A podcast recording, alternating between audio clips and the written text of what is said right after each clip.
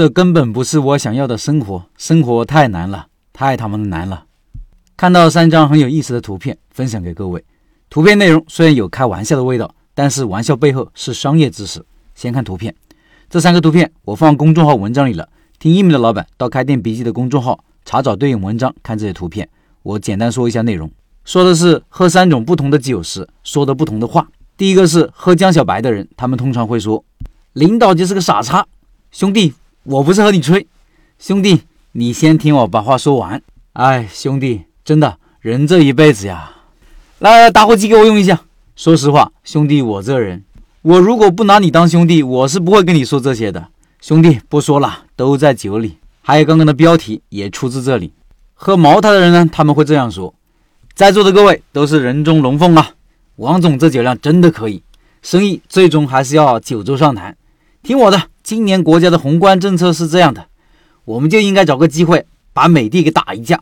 哎，可靠消息，明年就要收复弯弯了。我上面有人，我上面有人。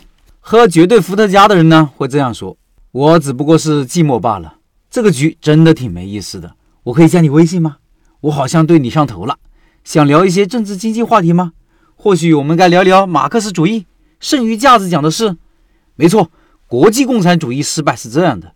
我想看到一个没有压迫、没有剥削的世界。我们总有一天会实现那样的世界的。听完是不是觉得挺有意思？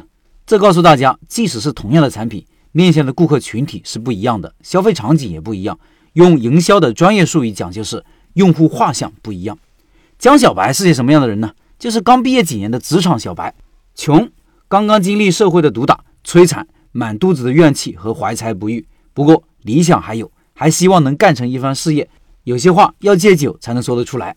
贵买不起就喝江小白，贵的地方不敢去，小菜馆可以，随时随地约上同事、同城的同学，找个苍蝇馆子吐吐槽，骂骂领导和社会的不公。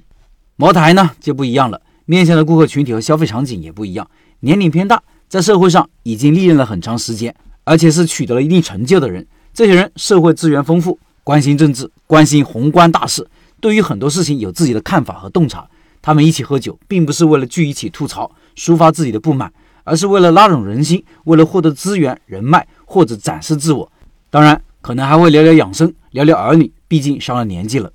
茅台还有一种消费场景，就是送礼用，逢年过节送家人、送亲戚、送领导、送重要的合作伙伴或者对自己有帮助的人，为了维持关系或者表示尊重。绝对伏特加呢，也是不一样的，这是一款来自瑞典的洋酒。中国人不喜欢喝洋酒，所以一般是在酒吧里用，调鸡尾酒用，加点这加点那，兑点果汁啥的，就成了一杯酒。去酒吧的人不只是去看美女的，也有抒发自己社会理想、期待共产主义早日到来的，完全实现没有剥削、没有压迫的社会。聊得投机的话，加个微信呗。这些人往往是有点激进的文艺青年。说了这么多，你也可以想一想，你的店、你的产品主要是面向哪些人？什么场合下使用你的产品？或者进入店里消费，他们是为了解决什么样的问题的？对于这些问题的思考，会帮助你进一步明确自己的顾客群体，明晰他们的需求和痛点。如果你在这个方面有自己的洞察，上新品、做活动、搞宣传推广，说什么样的话、做什么样的海报都是有帮助的，会帮助你提高运营效率，一个店的盈利能力自然就提高了。有老板可能会说，我的东西就是所有人都会吃，所有人都会用，怎么办呢？我的建议是。主动选择一个群体做，只做一部分人的生意，而不是所有人。如果有一种酒，刚毕业的小年轻也喝，有成绩的领导人也在喝，社会主义理想者也在喝，那这种酒只应天上有。另外，拜师学艺推出第四个项目了，小面。前几天的音频有老板的开店经历的介绍，十二月二十五号，老板会直播介绍小面项目。对学技术感兴趣的老板，请进入钉钉直播群和企业微信，不错过重要信息。音频下方有二维码，扫码加入。